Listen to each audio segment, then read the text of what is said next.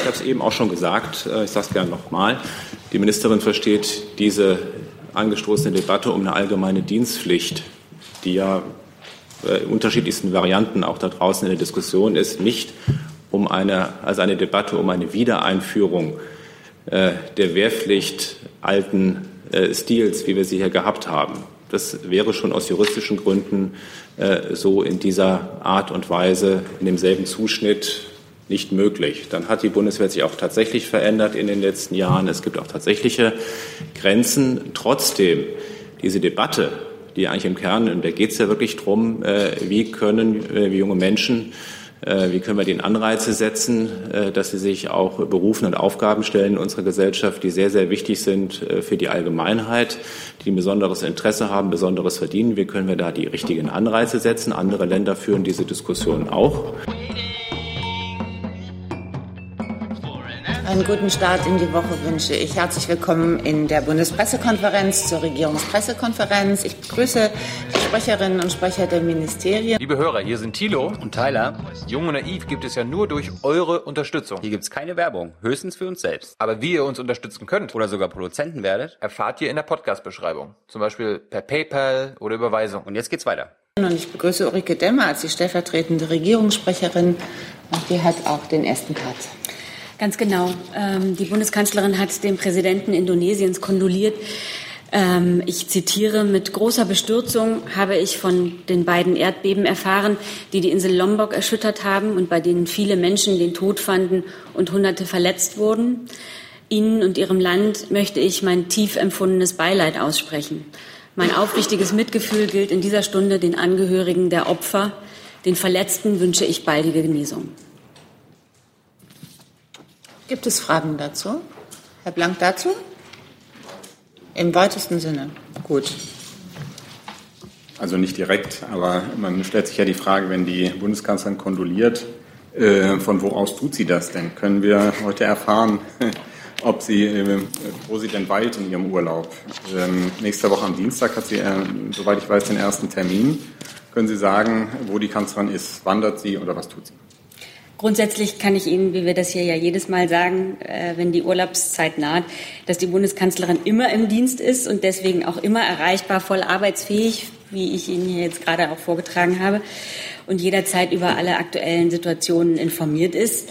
Ähm, zu Urlaubsplänen und den Orten sagen wir hier nie etwas. Herr Heller dazu? Ähm, Auswärtige Amt möchte ich fragen, ob da schon Erkenntnisse vorliegen über Betroffenheit deutscher Staatsbürger, Opfer oder auch äh, Menschen, die dort an Flughäfen warten, um zurückzukommen. Gibt es da irgendwelche Zahlen schon? Ja, Herr Heller, zum jetzigen Zeitpunkt liegen uns keine Hinweise vor, dass es Deutsche unter den Opfern gibt. Die deutschen Deutsche Botschaft in Jakarta äh, ist in Kontakt äh, mit vielen Betroffenen. Äh, bisherige Rückmeldungen sind, dass es denen, die vor Ort sind, gut geht ähm, äh, und sie wohl auf sind. Am Flughafen in Lombok äh, ist ein EU-Helpdesk eingerichtet worden. Im Laufe des Tages wird da auch die deutsche Botschaft vertreten sein vor Ort. Zu genauen Zahlen äh, vor, von vor Ort, wie viele Deutsche befinden sich auf Lombok und so weiter, habe ich ähm, im Moment noch nichts vorliegen.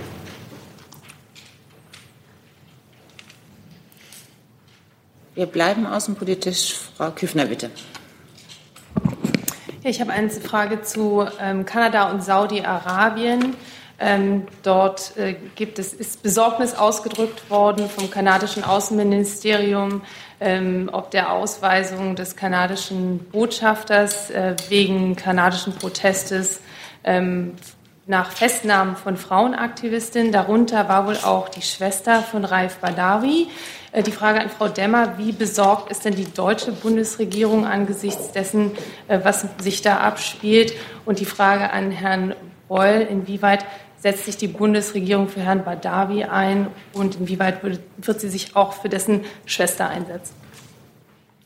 Ja, also ich kann vielleicht vorwegschieben, dass wir uns selbstverständlich als Bundesregierung überall auf der Welt für den Schutz von Menschenrechtsverteidigern einsetzen.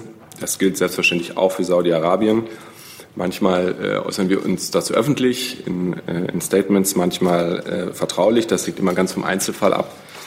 und äh, immer abhängig vom Interesse des Menschenrechtsverteidigers selbst natürlich. Wir stimmen uns dabei auch eng ab mit unseren europäischen Partnern äh, und suchen ja auch einen menschenrechtsfragen einen Dialog mit der saudi-arabischen Seite in äh, unterschiedlichsten Formaten. Die Entwicklungen in Saudi-Arabien insgesamt sind differenziert zu betrachten. Wir haben uns hier schon wiederholt äh, geäußert zu dem Reformprogramm, was die saudi-arabische Regierung äh, unternimmt. Es gibt hier aber kein einfaches äh, Schwarz-Weiß. Ähm, und ähm, in dem Fall können Sie sich auch sicher sein, dass wir in den Fällen, wo es aus unserer Sicht nicht in die richtige Richtung geht bei den Menschenrechten, äh, dies äh, ansprechen äh, und auf die Tagesordnung setzen, wo immer es die Gelegenheit dafür gibt. Ich kann nur ganz allgemein sagen, dass wir Differenzen natürlich immer ansprechen und Menschenrechtsfragen nimmt die Bundesregierung regelmäßig auch mit den saudi-arabischen Gesprächspartnern auf. Zusatz, Frau Küchner? Nachfrage jetzt äh, konkret auf diesen Fall und diese Eskalation bezogen zwischen Kanada und Saudi-Arabien. Mit wie viel Besorgnis betrachtet die Bundesregierung das? Ich habe dem jetzt nichts hinzuzufügen. Ja, also ich meine, grundsätzlich äh, ist es, glaube ich, nicht an uns zu kommentieren, äh, wie das Verhältnis zweier Drittstaaten untereinander ist. Äh, grundsätzlich haben wir natürlich ein Interesse daran, äh, dass sich Partner äh, miteinander austauschen können und im Dialog, sich im Dialog befinden. Frau Reifenrath, bitte mit einem weiteren außenpolitischen Thema. Ja, meine Frage zielt ähm, auf den Geldtransfer in den Iran. Die Bundesbank hat letzte Woche ihre allgemeinen Geschäftsbedingungen verändert, sodass es für den Iran schwieriger werden wird, ähm, die 300 Millionen, die sie gerne ausführen würden, zu bekommen. Ich würde gerne Frau Demmer fragen, was die Bundesregierung von der Änderung der Geschäftsbedingungen hält. Da würde ich das Ressort bitten. Also ich äh, kann für das BMF nur auf das verweisen, was meine Kollegin Frau Schwamberger dazu schon am letzten Mittwoch gesagt hat, nämlich, dass wir das nicht zu kommentieren haben. Hm, dann würde ich gerne noch einmal nachfragen beim Auswärtigen Amt, ob Sie glauben, Herr Beul, dass ähm, dadurch die Verhandlungen oder die Gespräche für das Atomabkommen mit dem Iran erschwert werden könnten. Ähm, wie meinen Sie das? Also belastet, belastet die Veränderung der allgemeinen Geschäftsbedingungen die Gespräche mit dem Iran?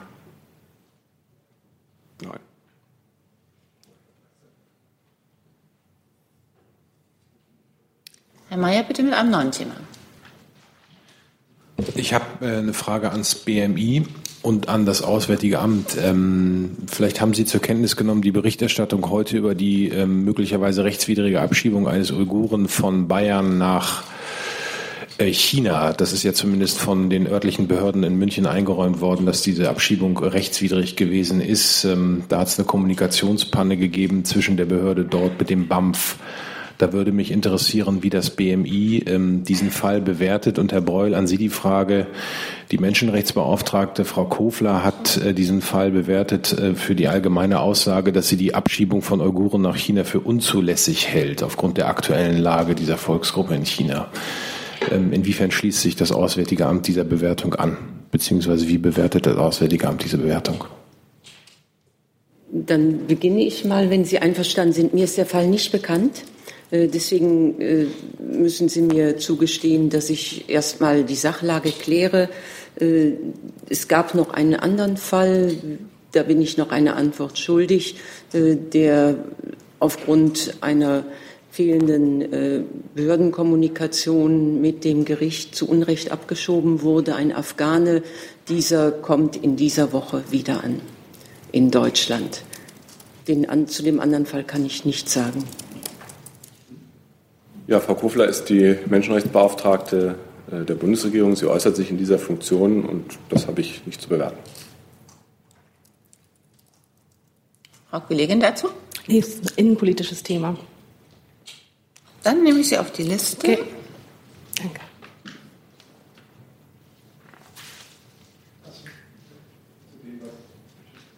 Ähm, wo sitzen Sie, Herr Runkorn? Danke.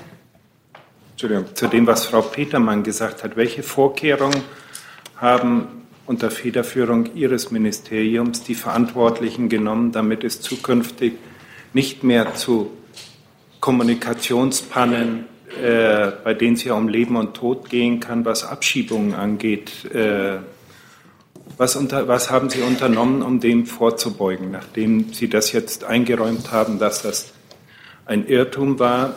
Wie sicher kann man sein, dass in Zukunft nicht mehr irrtümlich Menschen abgeschoben werden? Nun, ich denke, man kann zu der Sicherheit sagen, soweit es Menschen möglich absehbar ist, es sind Vorkehrungen getroffen worden, ja. Äh, es wird in Zukunft immer einen Abgleich geben mit möglichen anhängigen Verfahren. Das ist entschieden worden, denn dort lag ja diese Kommunikationspanne. Dem Afghanen war äh, der Bescheid, der Ablehnende, an eine falsche Adresse zugestellt worden.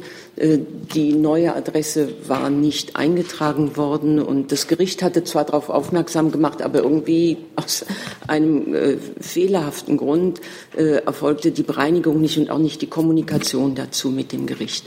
Schön, noch eine kurze Nachfrage. Können Sie mir in dem Zusammenhang sagen, was ist die äh, Grundlinie Ihres Ministers? Lieber einmal zu viel oder einmal zu wenig abschieben? Äh, die Frage stellt sich so nicht. Eine fehlerhafte, eine fehlerhafte Abschiebung sollte auf gar keinen Fall geschehen.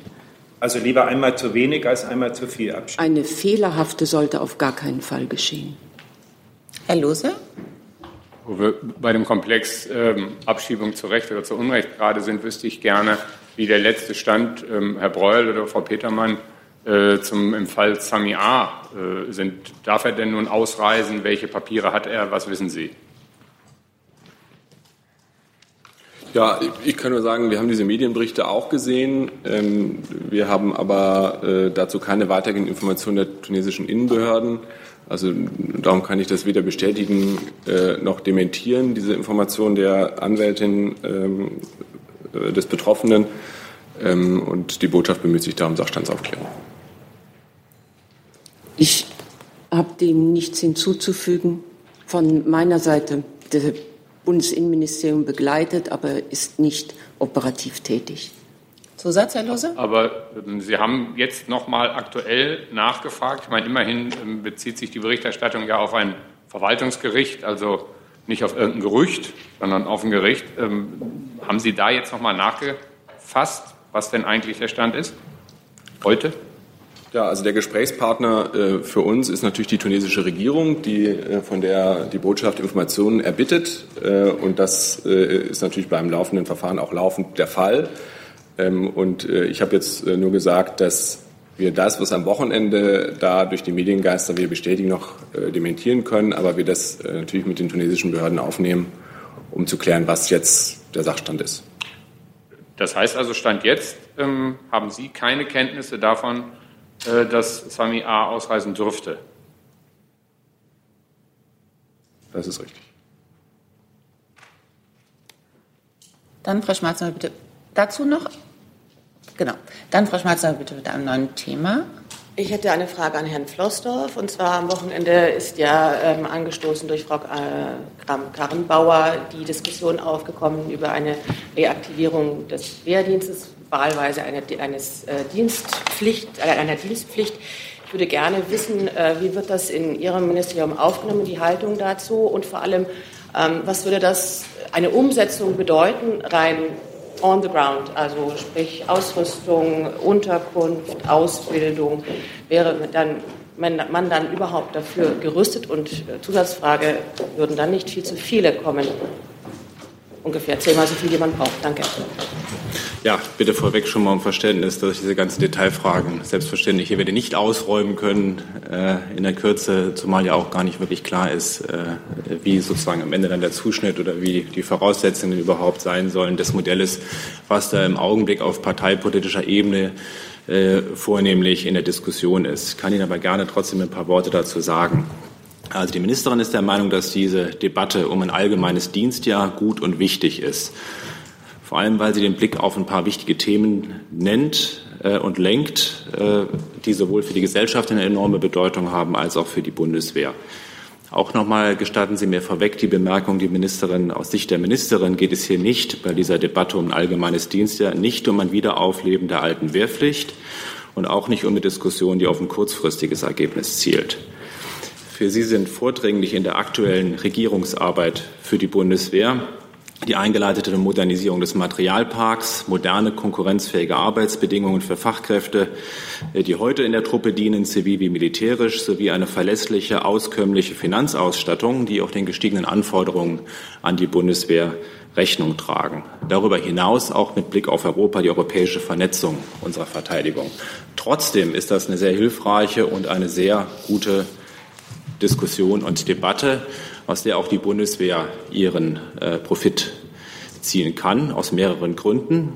Äh, sie lenkt nämlich den Blick auf den hohen Mehrwert, äh, den äh, Engagement von jungen Menschen äh, für den Staat äh, sowohl für das eigene Leben als auch für unsere Gesellschaft insgesamt birgt, wenn sie sich für einen begrenzten Zeitraum ihrem Land zur Verfügung stellen. Das tun die Soldatinnen und Soldaten der Bundeswehr im Übrigen auch jeden Tag mit Bravour.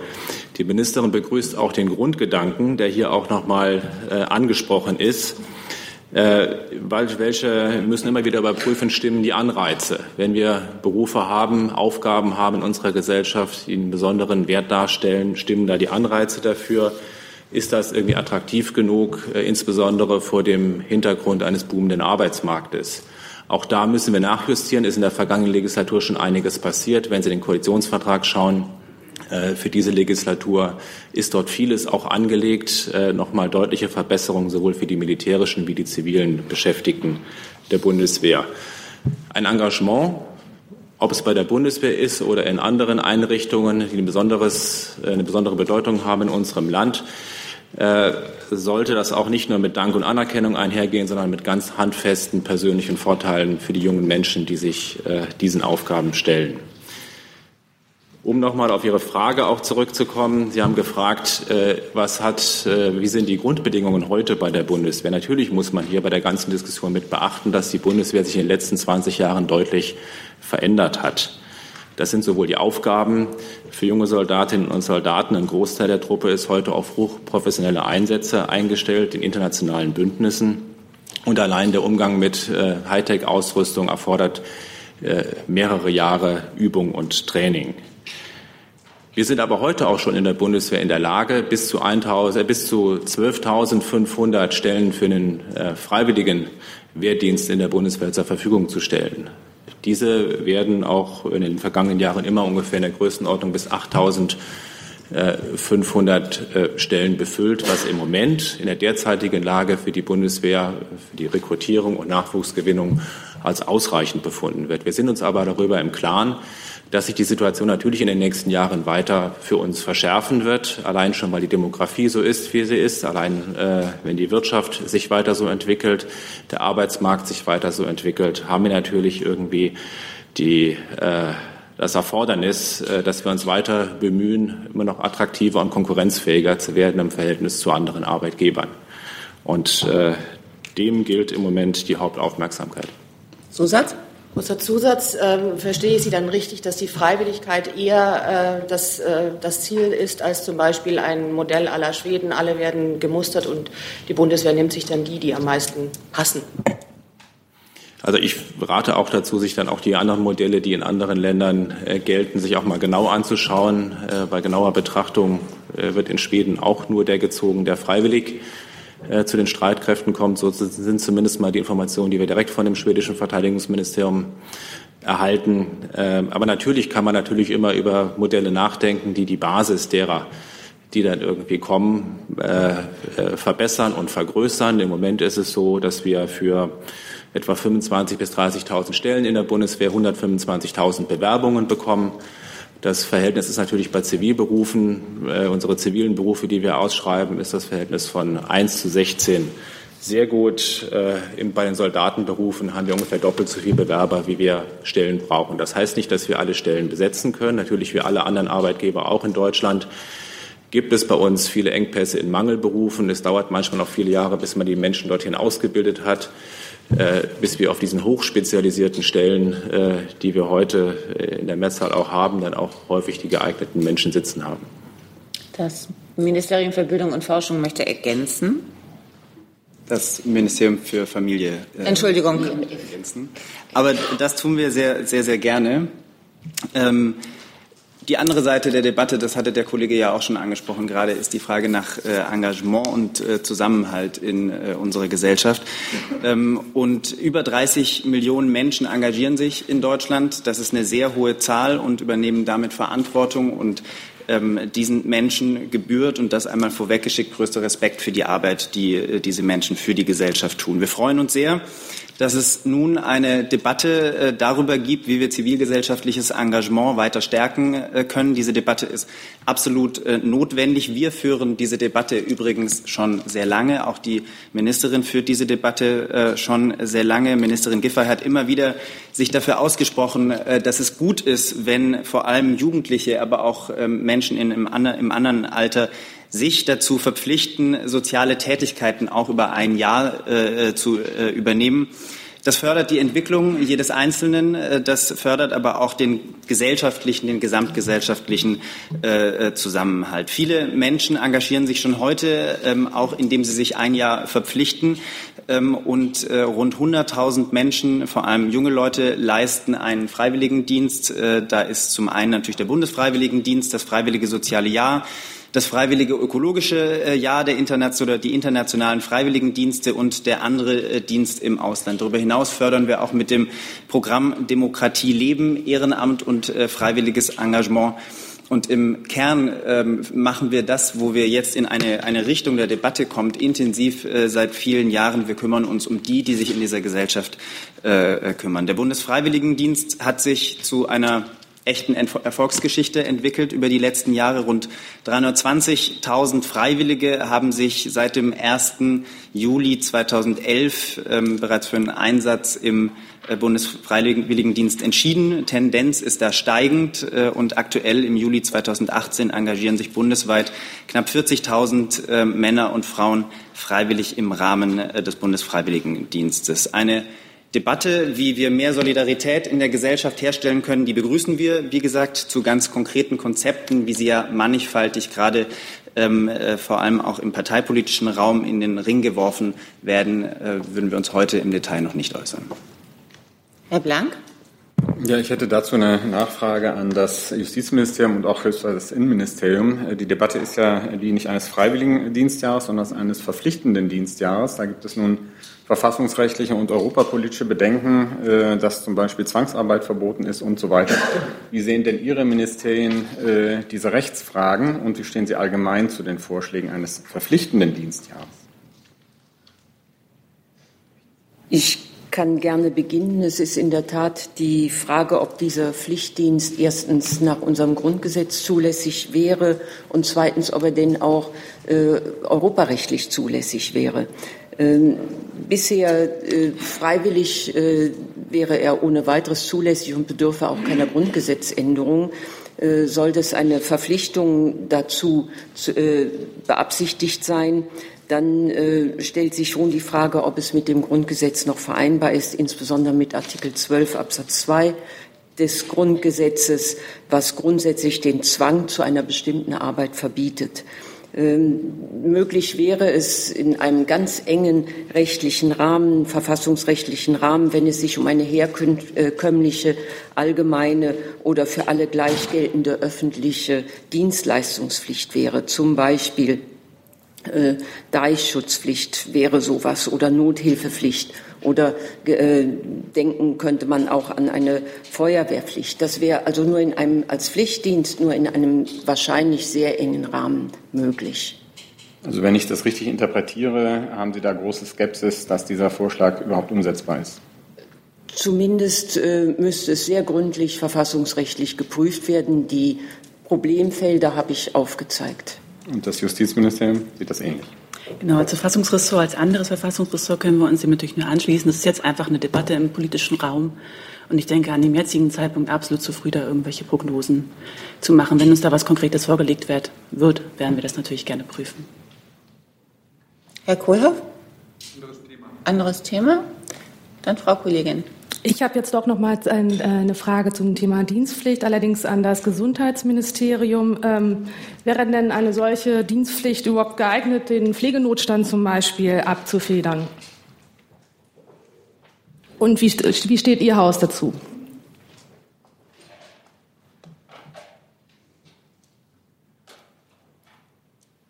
Dankeschön für die Frage.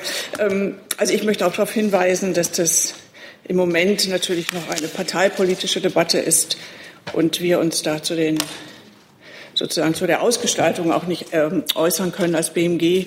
Aber sicher, Sie haben es angesprochen, es gibt natürlich einen Mangel an Pflegekräften bei uns und insofern ähm, wäre es natürlich auch ein möglicherweise ein positiver Effekt, wenn auf die Weise junge Menschen an den Beruf, an Pflegeberufe herangeführt werden.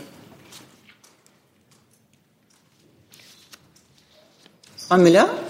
Wurde schon gefragt, danke. Herr Gebauer? Herr Flosser, vielleicht noch mal zwei kurze Fragen zur Bundeswehr. Sie haben sich relativ zurückhaltend geäußert. Heißt das, dass die Ministerin die Debatte zwar gut findet, sich aber selber von einer, auch wenn es über eine Dienstpflicht kommen würde, sozusagen von einer Rückkehr der jungen Männer, die alle anrücken müssen zur Bundeswehr oder zumindest können, verspricht sie sich davon gar keinen Vorteil? Und ähm, die zweite Frage, Sie haben die Zahlen genannt über die freiwillig sozusagen Wehrdienstleistung, die es im Moment gibt. Habe ich das richtig verstanden, dass diese Zahlen eigentlich für Sie, für die Bundeswehr ausreichend sind? Sie brauchen gar nicht mehr im Moment oder Ihnen anzufangen, für den Moment, für den Moment ist das, ist das äh, auskömmlich. Das ist eine stabile Bewerberlage, äh, die kon relativ konstant ist äh, über die vergangenen Jahre.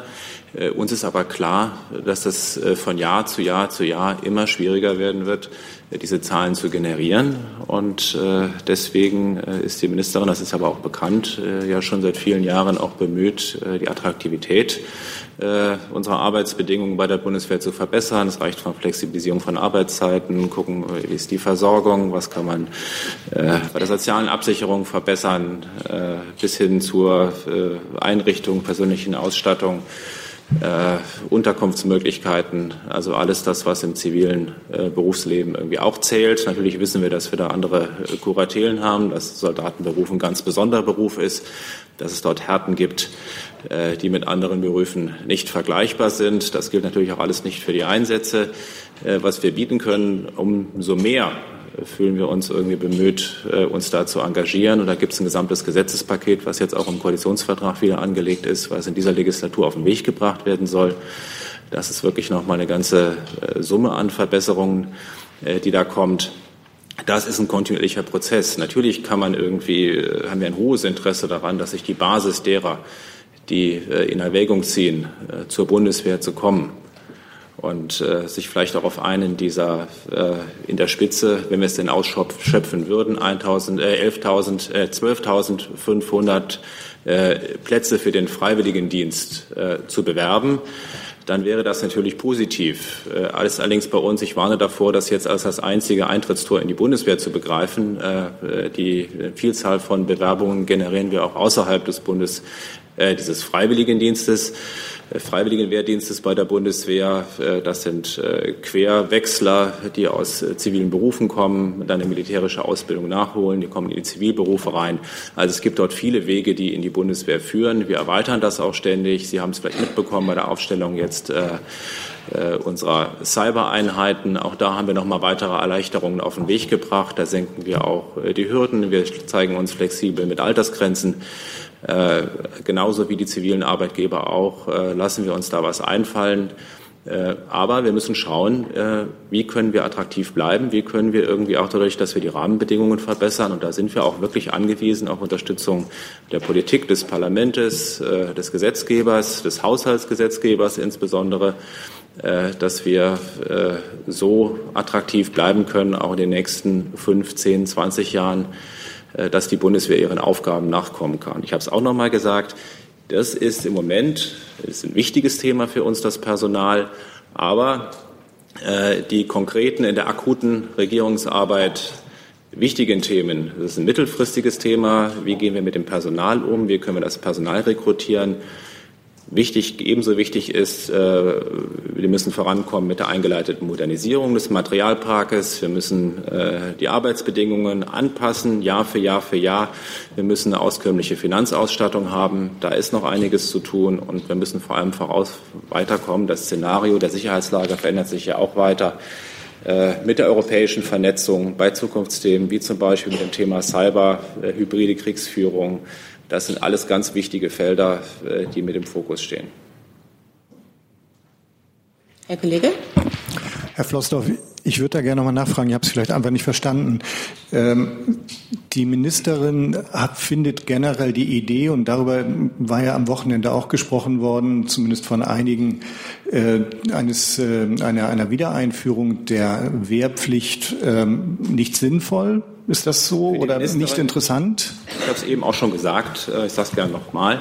Die Ministerin versteht diese angestoßene Debatte um eine allgemeine Dienstpflicht, die ja äh, unterschiedlichsten Varianten auch da draußen in der Diskussion ist, nicht um eine, also eine Debatte um eine Wiedereinführung äh, der Wehrpflicht alten äh, Stils, wie wir sie hier gehabt haben.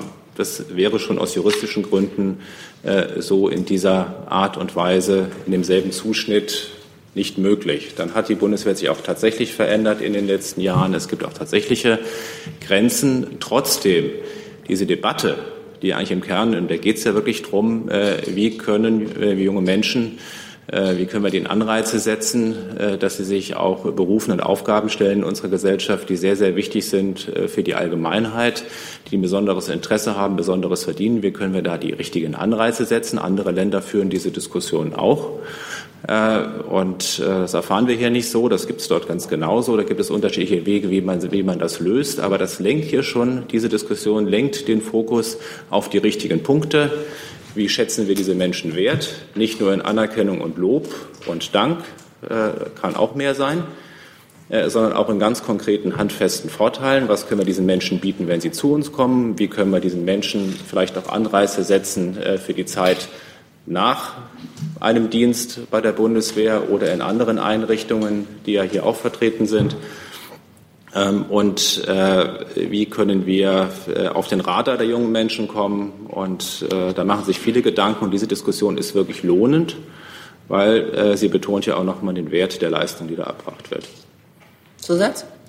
Ja, bei alledem ging es aber aus der Sicht Ihres Ministeriums nicht um eine Dienstpflicht. Wenn Sie eine Wehrpflicht des alten Zuschnitts meinen, so versteht die Ministerin das nicht, diese Debatte.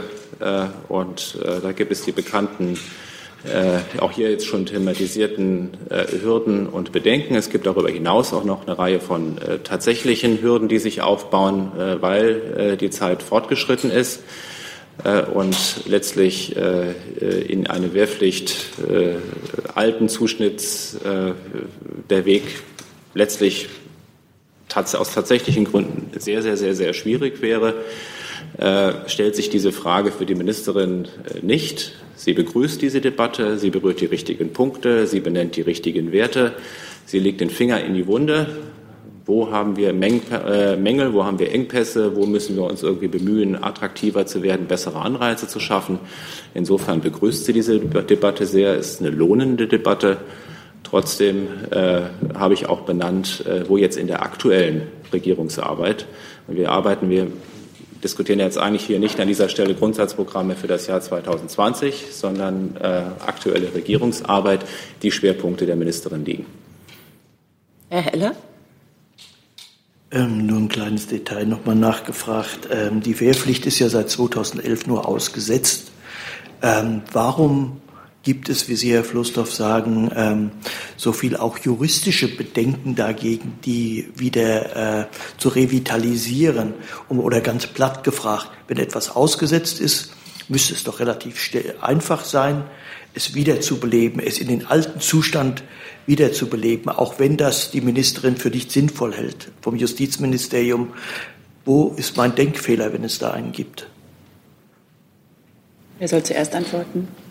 Also von juristischen Bedenken war hier, glaube ich, nicht die Rede. Wir haben ähm, die Grenzen aufgezeigt und haben gesagt, wir prüfen das, wenn es vorliegt. Ähm, aber ich glaube, ähm, so konkret haben wir es nicht benannt. Ja, Herr Flussow hat aber eben auch von rechtlichen Bedenken gesprochen, die Wehrpflicht alten Stiles so wieder umzusetzen. Deshalb nochmal gefragt, geht es, dass man eine ausgesetzte Wehrpflicht einfach wieder einsetzt? Oder was braucht es, um das zu tun?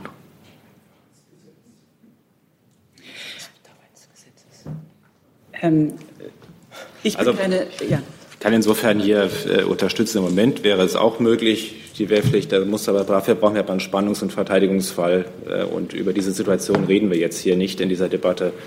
Äh, insofern, äh, dann wäre es jetzt auch möglich. Und wenn man jetzt erweiterte, ich kann mich jetzt nicht hineindenken in alle diese Varianten, die da draußen in der Diskussion sind, was da für juristische Kuratelen dranhängen. Das eine ist die Wehrpflicht, das andere ist eine allgemeine Dienstpflicht.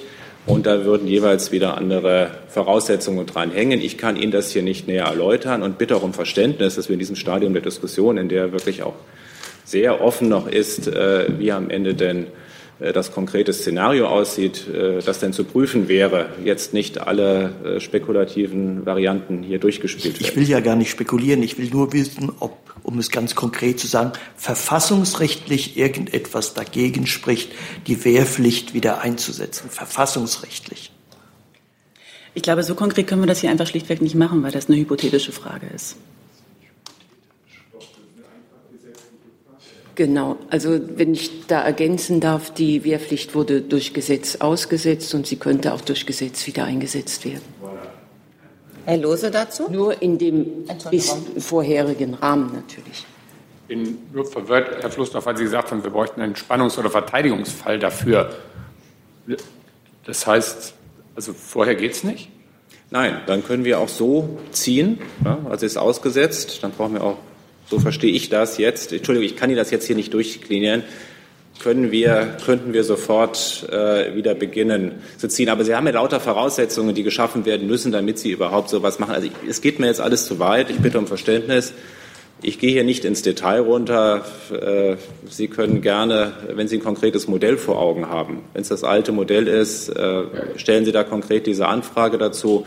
Dann werde ich das unseren Juristen vorlegen. Die können Ihnen das dann in allen Varianten durcharbeiten. Gut, aber wenn wir im Verteidigungsfall anfangen, die Kreisersatzämter zu revitalisieren, dann geht die Sache wahrscheinlich nicht gut aus. Also ich meine, das ist doch viel zu spät.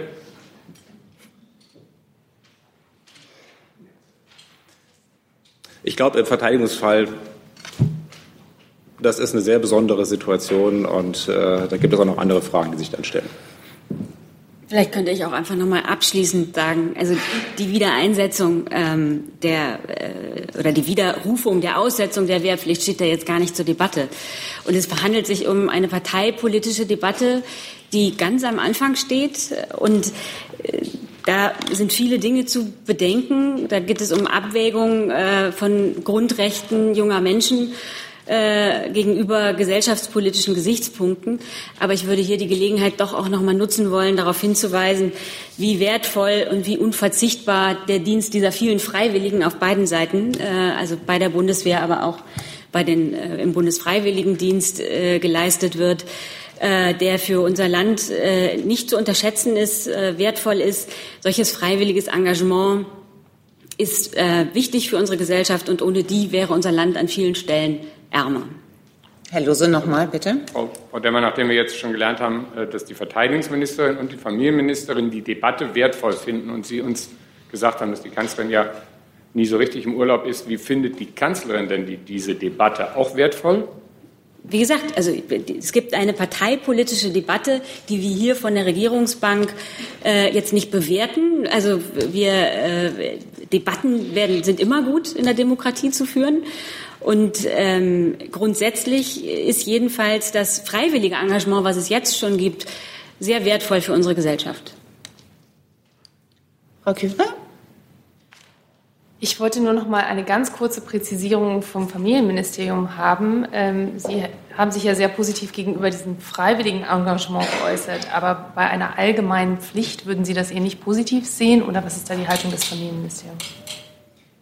Da ähm, kann ich das nochmal wiederholen, was ich vorher am Ende dessen gesagt hatte, was ich ausgeführt habe, äh, dass wir uns zu konkreten äh, Konzepten in welcher Form auch immer hier im Moment äh, nicht äh, äußern. Das sind Konzepte, die in parteipolitischen Zusammenhängen gerade geführt werden und die rechtlichen Fragen, die es zu klären äh, gilt in so einem Fall, die wurden genannt.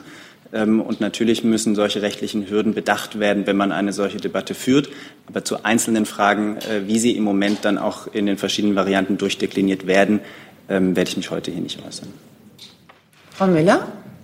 Ja, ich wollte nur noch mal darum bitten, dass wir für unser aller Hinterköpfe das einfach klären, ähm, wie denn die Bundeswehr, äh, Entschuldigung, die Wehrpflicht wieder aktiviert werden könnte, weil mein Verständnis war, glaube ich, eher auf Linie von Frau Petermann, äh, dass das per relativ einfachem Bundestagsbeschluss gehen würde. Also wenn Sie das mal unter sich klären würden, fände ich gut und uns das wissen lassen. Herr Jessen?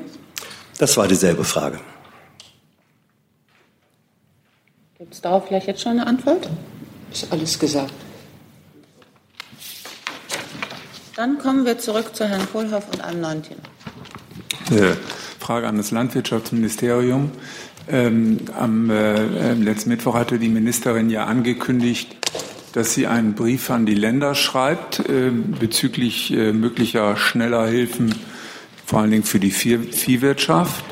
Äh, können Sie einen Überblick geben, wie, wie der Stand der Antworten ist? Weil die Ministerin hatte es ja auch, was die Viehwirtschaft angeht, äh, eilig gemacht. Äh, und von der Antwort der Länder hängt ja die komplementäre Hilfe des Bundes ab. Zeichnet sich also jetzt ein Bild schon ab, was aus den Ländern gemacht wird, in den Ländern gemacht wird, welche Länder haben geantwortet und zeichnet sich auch schon ab, wie der Bund helfen wird. Und die eine zweite Frage an Frau Demmer. Ähm, die, ähm, die Lage wird ja immer prekärer der Land, Landwirte. Hat die Bundeskanzlerin eigentlich äh, die Absicht, sich persönlich ein Bild von der Lage zu machen im Herbst? Wenn es wieder regnet, könnte es zu spät sein.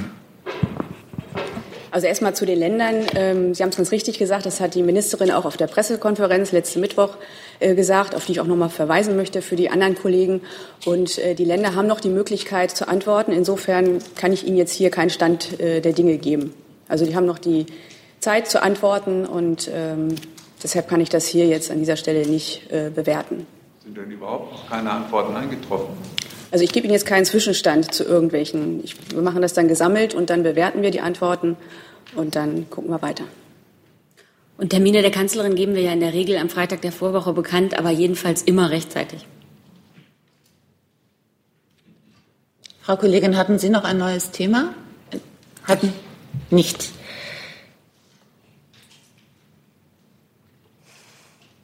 Dann sind wir bei Ihnen, bitte. Schon alles erledigt. Ähm, Herr Blank mit einem neuen Thema. Ja, ähm, Frage ans Justiz- und das Familienministerium letzten Endes. Ähm, Verfassungsschutzpräsident Maaßen hat äh, auf mögliche Gefahren hingewiesen, die auf darauf zurückzuführen sind, dass Kinder in ähm, extremistischen, islamistischen Familien aufwachsen und radikalisiert werden. Da würde äh, mich interessieren, was kann da ähm, vorher, also präventiv getan werden? Haben Sie sich schon, auch der Verfassungsschutzpräsident sagt, nicht nur ähm, der Verfassungsschutz und die Sicherheitsbehörden müssen einbezogen werden, sondern auch die Sozialbehörden. Gibt es da auf äh, Ihrer Seite Überlegungen, wie man dem entgegenwirken kann? Und ähm, da an das Innenministerium, äh, glaube ich, wäre dann der richtige Ansprechpartner. Die Frage ist ja da, die dahinter steht, die Herabsetzung äh, der Beobachtungsmöglichkeit unter 14 Jahren. Wie stehen Sie dem gegenüber? Sind Sie da dafür? Kann ich gerne zu antworten oder beginnen. Ähm, es gibt Deradikalisierungsprogramme. Äh, Im Einzelnen kann ich sie Ihnen hier nicht aufzählen. Wenn Sie Interesse haben, könnten wir das nachholen. Aber äh, diese Programme gibt es und werden auch äh, natürlich in Kontakt mit den zuständigen Behörden durchgeführt. Äh, bei der Frage äh, Herabsetzung oder Absenkung des Mindestalters geht es letztlich um die Speicherung im Informationssystem in NADIS. Ähm, BMI ist hier noch in der äh, in internen Überlegungen, ob diese Altersgrenze abgesenkt werden soll. Und ähm, kann, können Sie was zu diesen Überlegungen sagen? Also woran, äh, also was, was sind die ähm, Knackpunkte da? Knackpunkte sehe ich jetzt im Augenblick äh, nicht so recht. Sie, die Altersgrenze ist ja erst herabgesenkt worden. Von 16 waren es, glaube ich, auf 14 Jahre vor ein oder zwei Jahren. Äh, und es gibt durchaus äh, Anhaltspunkte dafür, diese äh, Altersgrenze herabzusetzen, äh, auch aufgrund von Vorfällen, die von äh, noch Jüngeren ausgingen. Insofern äh, ist das durchaus äh, über einer Überlegung wert, das zu tun. Wir sind aber noch nicht zu einem abschließenden Ergebnis gelangt. Und damit wäre die äh, Frage dann ans Familienministerium wahrscheinlich beantwortet.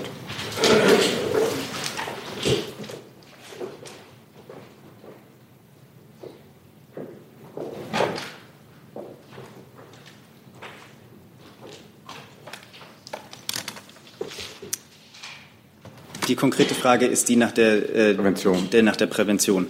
Ähm, es ist richtig, das Bundesfamilienministerium fördert ähm, äh, Radikalisierungspräventionsprogramme ähm, in verschiedenen ähm, Varianten. Wir haben äh, das Programm Demokratie leben, aus dem äh, solche Programme finanziert werden. Die Ministerin hat äh, Ende Mai entschieden, dass Programm Demokratie leben, was viel, viel mehr umfasst, was das, äh, was Engagementförderung, zivilgesellschaftliches Engagement insgesamt umfasst, zu entfristen, ähm, äh, um da auch eine stabile ähm, Arbeit zu ermöglichen. Und innerhalb dieser äh, Arbeit äh, arbeiten wir auch am Thema Radikalisierungsprävention, was äh, den Hintergrund Islamismus angeht. Genauso natürlich Radikalisierungsprävention, was die Frage nach äh, Rechtsextremismus angeht und jegliche Form von Extremismus. All das ist Teil der Arbeit des Bundesfamilienministeriums. Gezielt ging das ja jetzt auf kleine Kinder. Ähm, also die erreichen Sie nicht, oder? Naja, Kinder sind äh, im, im Kern Opfer des Umfeldes, in dem sich Kinder befinden. Ähm, und insofern muss das Umfeld adressiert werden, auch mit Präventionsprogrammen, um letztlich die Situation von Kindern äh, da ähm, äh, zu adressieren. Und äh, das ist auch der Fokus. Ähm, das Kindeswohl muss dabei immer im Mittelpunkt stehen. Und letztlich ist in Fragen natürlich auch, sind die Jugendschutzbehörden vor Ort relevant, wenn eine Einschätzung dazu kommt, dass dort eingegriffen werden müsste. Herr Lange dazu? Ähm, jetzt habe ich gleich die Frage vergessen. Ähm, ja, genau, Frau Petermann, Entschuldigung. Ähm, ist nur so lustig da draußen.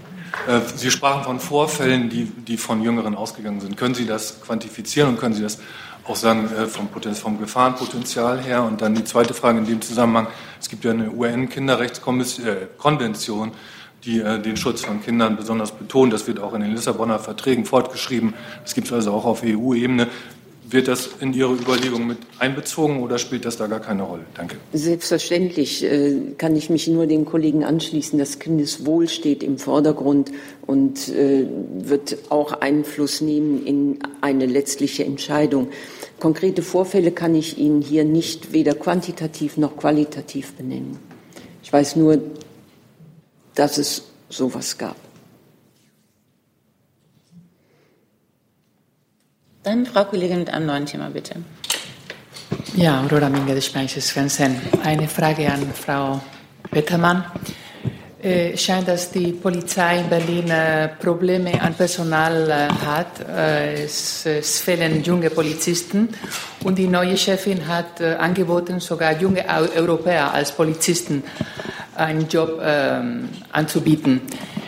Finden Sie diesen Weg ein bisschen un unorthodox äh, äh, normal? Ist das auch möglich, dass in anderen Ländern auch diese Möglichkeit äh, offen äh, wäre für junge Leute, zum Beispiel in Spanien, wo so viele äh, also junge Leute arbeitslos sind, wäre das eine Möglichkeit, auch die junge Arbeitslosigkeit in Südeuropa zu bekämpfen? Danke.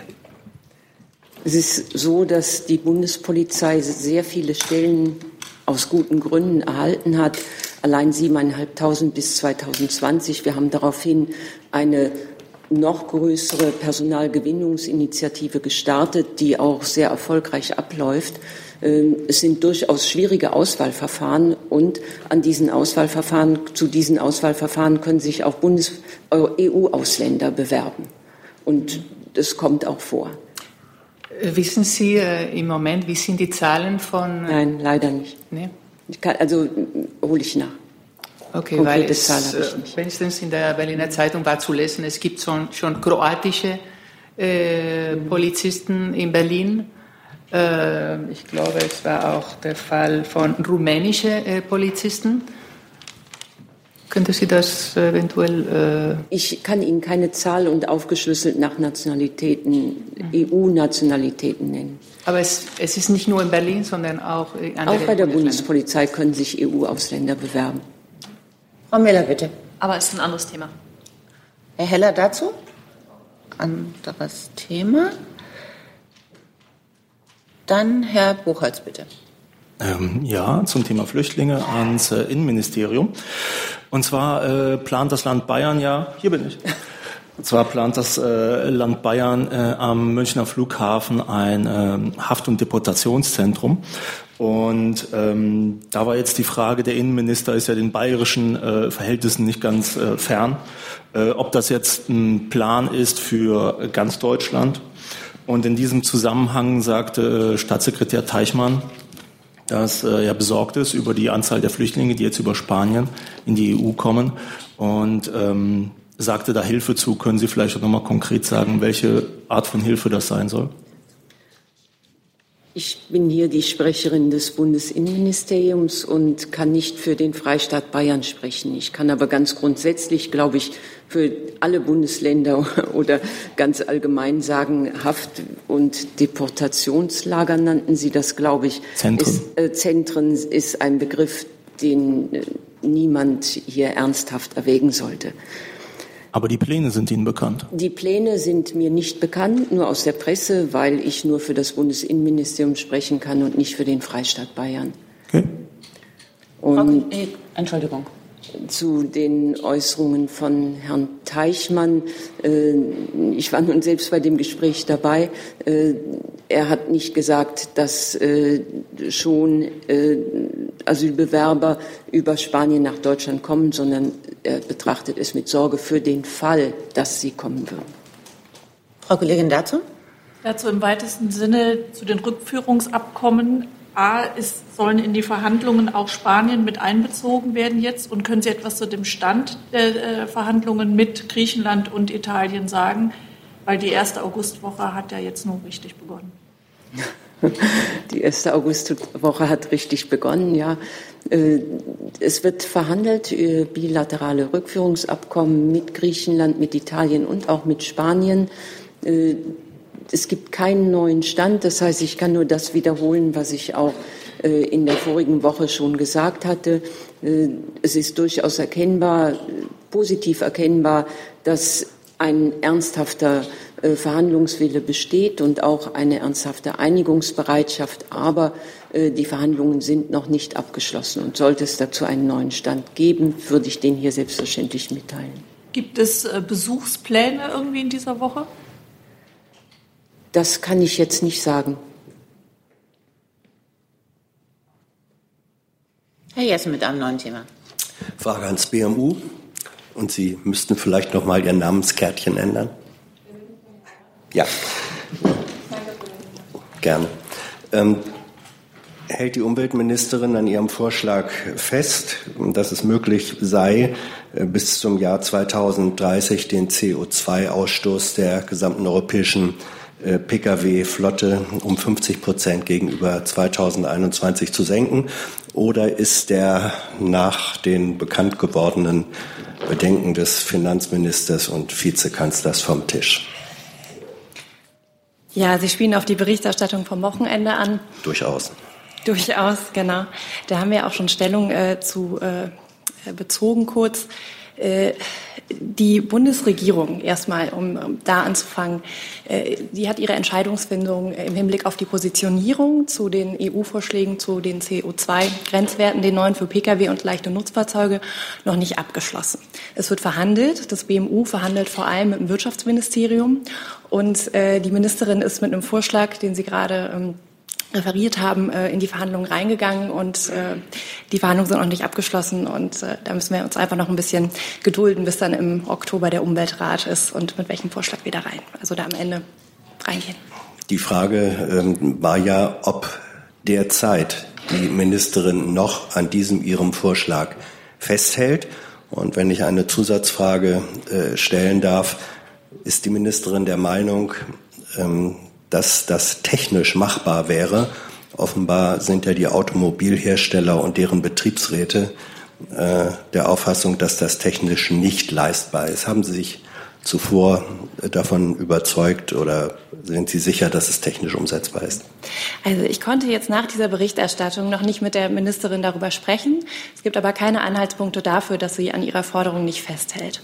Und äh, Sie können sicher gehen, äh, dass die Ministerin äh, ihre Forderungen auch äh, nicht einfach so aus der Luft greift, sondern sie macht sich dazu Gedanken. Ich weiß, da haben Gespräche stattgefunden zu. Ähm, konkret zu diesen Gesprächen kann ich nichts sagen, aber das ist natürlich immer Voraussetzung, dass das technisch machbar ist. Aber wir wissen, dass vieles technisch geht und äh, weil der Verkehrssektor, das hat ja die Kanzlerin vor einigen Wochen auch gesagt, unser besonderes Sorgenkind ist, ist es ein besonderes Anliegen auch der Ministerin, dass wir genau da auch was machen, wo es technisch möglich ist, nämlich genau ähm, das Problem an der Ursache zu packen. Herr Geber, mit einem neuen Thema. Frau Federmann, ich habe noch mal eine Frage zu dem Sommerinterview gestern. Könnten Sie ein bisschen lauter ja, sprechen, bitte? Danke Dankeschön. lauter zu sprechen und komme auch näher ran. Ähm, da hat Herr Seehofer ja noch mal über die Verhandlungen auf europäischer Ebene über die Flüchtlingsverteilung gestern gesprochen und hat dann gesagt, dass jetzt also in der Woche, er hat gesagt, die nächste Woche sei die erste richtige Augustwoche, wolle man also noch mal zusammenkommen, um über diesen Verteilungsschlüssel zu sprechen. Und wenn das nicht gelänge, müssten vielleicht auch die Staats- und Regierungschefs sich dieser Sache noch mal annehmen. Deswegen eigentlich nur meine Frage, wann treffen sich die Innenminister noch mal zu diesem Thema? Diese Woche und ab welchem Zeitpunkt ist dann der Moment erreicht, wo die Staats- und Regierungschefs das noch mal aufnehmen müssen? Ich kann Ihnen keine konkreten Ministergesprächstermine benennen. Das ist Punkt eins. Äh, Es ist richtig, er hat schon äh, in seiner Haushaltsrede Anfang Juli gesagt, dass gegebenenfalls die Regierungschefs sich darüber noch mal unterhalten müssten. Also immer dann, gesetzt den Fall, äh, man wird sich auf Länderebene nicht einig. War es noch eine dritte Frage? Die entscheidende Frage war eigentlich die erste, nämlich wann diese Woche denn der Zeitpunkt gekommen ist, da man entweder eine Einigung erzielt hat oder keine Einigung. Ich verstehe ja Ihr Interesse. Kennt irgendwie niemand? Äh, Den Termin kann man, so kann ich und äh, kann im Augenblick niemand ganz konkret benennen, aber Sie werden es erfahren, wenn es soweit ist. Frau Miller mit einem wirklich neuen Thema? Ja, also sage ich jetzt mal so. Ähm, ich habe eine Frage ans BMAS. Gerade auch äh, wegen der Vorgänge bei Real war zuletzt das Thema Tarifflucht wieder ein bisschen höher gehängt und äh, es gab da auch ähm, schon einige Forderungen an die Bundesregierung, man müsse da mehr tun. Ähm, was sagen Sie dazu? Ja, also die Stärkung der Tarifbindung ist seit jeher, wie Sie wissen, ein wichtiges Anliegen des BMAS. Und auch der amtierende Minister Heil hat diese Absicht seit Amtsantritt ähm, immer wieder deutlich gemacht. Wenn Sie an die aktuellen Projekte beim Thema Arbeitszeitflexibilität denken oder auch äh, die Erhöhung der Tarifbindung in der Pflege, dann wird das da deutlich, dass das auch aktuelles Regierungshandeln ist. Denn Tarifverträge bieten für Arbeitnehmerinnen und Arbeitnehmer einfach ein Mehr an Schutz. Für Arbeitgeber bieten sie Planungssicherheit. Und deshalb sehen wir mit Sorge, dass die, Tarif, dass die Tarifbindung, wenn man jetzt die Entwicklung der vergangenen 20 Jahre betrachtet, stetig zurückgeht. Doch vor dem Hintergrund der grundgesetzlich garantierten Tarifautonomie sind die Möglichkeiten des Staates, die mitgliedschaftliche Tarifbindung zu steigern, wirklich begrenzt. Staatlicherseits können allenfalls durch bestimmte Rahmenregelungen Anreize zum Beitritt in einen Arbeitgeberverband oder auch eine Gewerkschaft gesetzt werden. Und daneben kann der Staat durch das Instrument der allgemeinverbindlichen Erklärung tarifvertraglichen Regelungen mehr Breitenwirkung verschaffen. Sie erinnern vielleicht, nachdem die Bundesregierung mit dem Tarifautonomie-Stärkungsgesetz in der vergangenen Legislaturperiode das Instrument der allgemeinverbindlichen Erklärung bereits stabilisiert hat, wird in dieser Legislaturperiode zu prüfen sein, inwieweit die Möglichkeiten einer allgemeinverbindlichen Erklärung darüber hinaus erweitert werden müssen. Im Kern, und das ist die Quintessenz, muss eine funktionierende Sozialpartnerschaft aber von starken Arbeitgeberverbänden und starken Gewerkschaften getragen sein. Ähm, kurze Nachfrage zum Thema ähm, Allgemeinverbindlichkeit. Ähm, was für Möglichkeiten ähm, gäbe es denn dann noch, ähm, über die Sie auch ähm, nachdenken? Es gibt ja teilweise die ganz klare Forderung, äh, man müsse da vielleicht auch ran ans Vetorecht äh, der Arbeitgeber. Also denken Sie über sowas nach und was würde das BMW dazu sagen?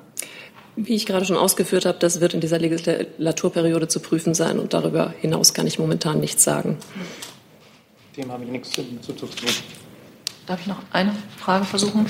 Ähm, Ein Vorschlag ist auch, was die Bundesregierung tatsächlich sehr konkret gegen Tarifflucht tun kann, ist, dass sie bei ihren öffentlichen Aufträgen, die nur an tarifgebundene Unternehmen vergibt, tut das BMAS das eigentlich und ist das in den anderen Ministerien ein Kriterium? Ähm, ich kann jetzt mal für das BMAS ausführen, wobei es natürlich auch Vergaberecht ähm, auch eine Sache des BMW und auch BMI ist. Ähm, ich würde jetzt sagen, für das BMAS kann ich sagen, ähm, mit der grundlegenden Novellierung des Vergaberechts in der letzten Legislatur wurde auch auf Bundesebene eine vergaberechtliche Tariftreuregelung eingeführt.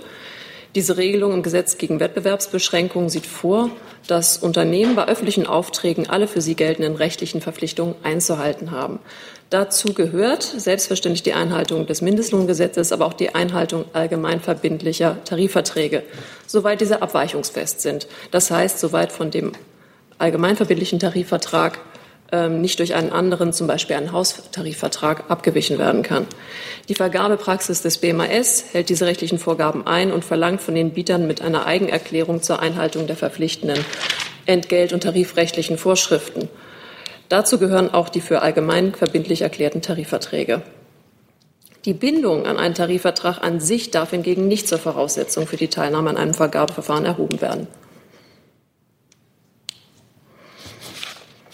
Haben Sie noch was dazu zu sagen? Also weitere Ausführungen zum Vergaberecht muss ich Ihnen leider gerade schuldig bleiben, ähm, kann ich aber gerne nachreichen. Sehr gerne. Und ansonsten zur Vergabepraxis der äh, Ressorts kann ich natürlich keine Stellung nehmen. Das müssten die Ressorts dann selber tun. Herr Heller mit einem neuen Thema. Ich würde gerne das Verkehrsministerium fragen. Es gab am Wochenende Berichte, nach denen VW nicht mehr Bestellungen für Hybridfahrzeuge entgegennimmt. Die Rede ist von äh, Problemen mit einem neuen Zertifizierungsverfahren, Abgaszertifizierungsverfahren. Meine Frage einmal, wer ist nun schuld an dieser Entwicklung? Sind das die Unternehmen, die technologisch nicht in der Lage sind, das neue Verfahren anzuwenden? Oder ist es die Politik, die nicht in der Lage ist, rechtzeitig zu vermitteln, dass da ein Verfahren ist, auf das sich die Industrie einstellen muss?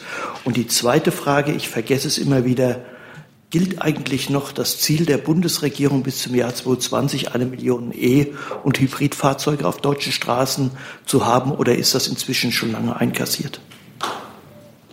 Vielen Dank für Ihre Frage, besser gesagt für Ihre äh, vielen Fragen. Erstmal generell ähm, das Verfahren, was Sie ansprechen, ist der WLTP. Das ist eine weltweit harmonisierte Testprozedur zur Ermittlung der Abgasemissionen für leichte Kraftfahrzeuge. Der Zeitplan, insbesondere das verbindliche Einführungsdatum des WLTP für alle Pkw und leichten Nutzfahrzeuge bei der Erstzulassung 1.9.2018 ist seit Jahren bekannt. Das gilt auch für die meisten Prüfprozeduren mit dem globalen technischen Regelung Nummer 15, die im März 2014 veröffentlicht wurden. Das Ganze ist auch am 1. Juni 2017 im Amtsblatt der EU auch formell bekannt gegeben worden. Das heißt, es gab genug zeitliches ähm, Vorlauf. Ähm, zum Verfahren her selbst auch nochmal zu erklären, wie ein Hersteller seine Zertifizierungsprozesse plant, wann er zum Beispiel welche Modelle einführen will und entsprechende Genehmigungen beantragt, liegt in seiner Verantwortung. Die Hersteller sind weiterhin frei in der Auswahl der durch die Aufsichtsbehörde zugelassenen technischen Dienste. Messungen können also sowohl auf zertifizierten Prüfständen der Hersteller als auch auf eigenen Prüfständen der technischen Dienste durchgeführt werden. Alle, Messen, alle Messungen müssen jedoch im Beisein eines zugelassenen technischen Dienstes stattfinden. Und äh, ja, das Thema Elektromobilität ist weiterhin ein Kernanliegen. Äh, das wollte ich nicht wissen. Ich wollte wissen, ob die Zahl eine Million noch gilt, weil die Frage wäre ja, wenn jetzt ein großer, also der größte Hersteller in Deutschland, Probleme damit hat, überhaupt noch äh, Bestellungen anzunehmen, dann muss das ja eine Rückwirkung darauf haben und diese Zahl womöglich, wenn sie noch gilt, noch unrealistischer machen, dass sie noch erreicht wird. Generell äh, bei dem Thema Elektromobilität ist natürlich zu sagen, dass man zunächst eine kritische Masse erreichen muss, damit die Elektromobilität natürlich auch ähm, auf, auf den Markt kommt. Ähm, wichtig ist natürlich auch immer generell der Aufbau der Ladeinfrastruktur. Das ist auch wiederum im Koalitionsvertrag auch so festgelegt worden. Und darauf setzen wir natürlich auch an, dass die, dass die Ladeinfrastruktur schnell weiter ausgebaut wird. Können Sie mir einfach sagen, ob die Zahl eine Million noch gilt oder nicht? Eine einfache Frage. Dazu kann ich Ihnen gern was nachreichen. Frau Jennen dazu oder mit einem neuen Thema? Mit einem neuen Thema. Dann bitte. Nochmal ähm, eine Frage an das Finanzministerium. Ähm, die US-Botschaft hat sich jetzt äh, begrüßt, die Entscheidung der Bundesbank, ähm, die Regeln zu verschärfen, wonach es danach dann nicht mehr möglich sein soll, ähm, Bargeld per Flugzeug in den Iran zu transferieren. Verstehen Sie das, äh, die Regelung der Bundesbank auch so? Ist es tatsächlich schon so weit, dass man sagen kann, dass damit der Transfer nicht mehr möglich ist? Also da kann ich mich nur zu wiederholen, ähm, zu dem, was ich gerade auch schon der Kollegin gesagt habe. Ähm, wir kommentieren hier nicht oder bewerten nicht oder interpretieren nicht die AGBs der Bundesbank. Geht, geht die Diskussion denn in dieser Sache weiter? Und insgesamt ist äh, grundsätzlich die Frage, ist es möglich aus Ihrer Sicht noch Geld zu transferieren oder nicht? Wie gesagt, ich, ich, ich habe das nicht zu bewerten, wie die Bundesbank hier ihre AGBs aufstellt. Das ist eine Frage, die das BMF so nicht, äh, das ist nicht meine Aufgabe, das hier so zu beantworten. Ich habe noch eine Wortmeldung von Herrn Lose kommentiert. Ähm, notiert, Entschuldigung. Hat sich erledigt. Dann gehen wir noch mal zurück ins Innenministerium, bitte. Ja, ich habe noch einen Zusatz. Äh, in der vorigen Woche, nein, am vorigen Mittwoch war der Gesetzentwurf zu den Mitwirkungspflichten im Kabinett. Es wurde hier in der Runde gefragt, äh, ob denn Fallzahlen konkret feststünden, in welchen Fällen oder in wie vielen Fällen dieser Mitwirkungspflicht nicht nachgekommen wurde. Äh, Mitwirkungspflicht hatte ich gesagt, äh, alle drei Jahre nach positiven Asylentscheidungen muss eine solche Nachprüfung erfolgen. Wir haben einen Einzelwert nur bei den sogenannten schriftlichen Verfahren. Ein Beispiel 313.192 Ladungen gab es für, für die Nachprüfung der schriftlichen Verfahren und die Erscheinungsquote lag bei 34 Prozent. Soweit also die Erscheinungsquote bei freiwilliger Mitwirkung, weshalb wir auch äh, diesen Gesetzentwurf eingebracht haben, dass die Mitwirkungspflicht erforderlich ist, zwangsläufig sein muss. Und das stellt die weitere Frage nach äh, dem Zwangsgeld, die hier gestellt wurde. Zwangsgeld nach 40 Verwaltungsverfahrensgesetz, Paragraph 40 Verwaltungsverfahrensgesetz äh, gilt wie immer, wie bei allen Maßnahmen, der Verhältnismäßigkeitsgrundsatz, der eingehalten werden muss. Und nach äh, Paragraph 11 Absatz 3 VWVG äh, darf dieser höchstens das Zwangsgeld bei 25.000 Euro liegen. Nun wird wahrscheinlich dieser, äh, dieser Betrag nicht in der vollen Höhe äh, im Hinblick auf die finanziellen Verhältnisse äh, Anwendung finden, aber nur zu den abstrakten Zahlen maximal 25.000 Euro. Mir liegen keine weiteren Wortmeldungen vor. Doch, Herr Jessen. Ja, ähm, Entschuldigung, dass Sie so spät kommt. Hey Leute, Jung und Naiv gibt es ja nur durch eure Unterstützung. Ihr könnt uns per PayPal unterstützen oder per Banküberweisung, wie ihr wollt. Ab 20 Euro werdet ihr Produzenten im Abspann einer jeden Folge und einer jeden Regierungspressekonferenz. Danke vorab. Äh, eine Frage an äh, Frau Demmer. Ähm, der Bundesinnenminister hat von der Kanzlerin von Frau Merkel mehr Unterstützung bei der Einrichtung von Ankerzentren gefordert. Hat sie sich, da sie auch im Urlaub äh, solche Informationen wahrnimmt, können Sie uns etwas darüber sagen, ob und wenn ja, in welcher Weise sie dieser Forderung ähm, Genüge leisten wird? Ähm, die Kanzlerin hat immer zum Ausdruck gebracht, dass da, wo sie unterstützen kann, tut sie das auch. Ähm, und dem habe ich nichts hinzuzufügen. Offenbar ist es aber doch so, dass der Bundesinnenminister äh, findet, dass die Unterstützung der Kanzlerin ähm, noch nicht ausreichend genug ist. Sonst hätte er nicht angemahnt, dass da mehr Unterstützung kommen könne. Wie wird äh, diese unterschiedliche Auffassung über Unterstützung und deren Bewertung geregelt? Also der Bundesinnenminister, da kann aber Frau Petermann vielleicht noch mal was zu sagen, hat ja sogar ausdrücklich gesagt, dass er von der Kanzlerin unterstützt wird. Ja, genau so. Ich kann dem nichts hinzufügen. Wer das Interview in der gesamten Länge sich angesehen hat, und Interviews stehen ja immer für sich, aber der kann auch durchaus den Schluss ziehen, dass er äh, das Engagement der Kanzlerin dabei äh, ja, zu, erwähnt hat. Zusatz? Er hat es erwähnt, das ist richtig. Äh, ich habe das auch in voller Länge und im Kontext durchaus äh, angesehen und angehört. Da fiel dann aber auch die Bemerkung, äh, dass man sich nicht nur äh, von anderen Parteien in der Koalition, sondern auch von Frau Merkel äh, persönlich mehr Unterstützung im Hinblick auf Motivation der Bundesländer zur Einrichtung von Ankerzentren erwartet. Da kann man doch nicht sagen, es sei alles bestens. Nee, ich habe ja auch gesagt, da wo die Kanzlerin unterstützen kann, tut sie das.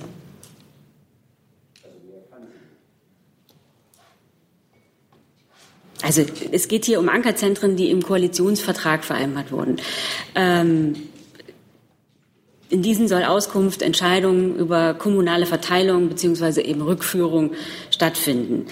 Äh, die Bundesregierung setzt diesen Koalitionsvertrag um und ich kann Sie auch noch mal verweisen auf die, Regierungser die letzte Regierungserklärung der Bundeskanzlerin, äh, wo sie eben auch appelliert hat an die Ministerpräsidenten aller Länder, diesen Koalitionsvertrag ähm, schnellstmöglich mit umzusetzen.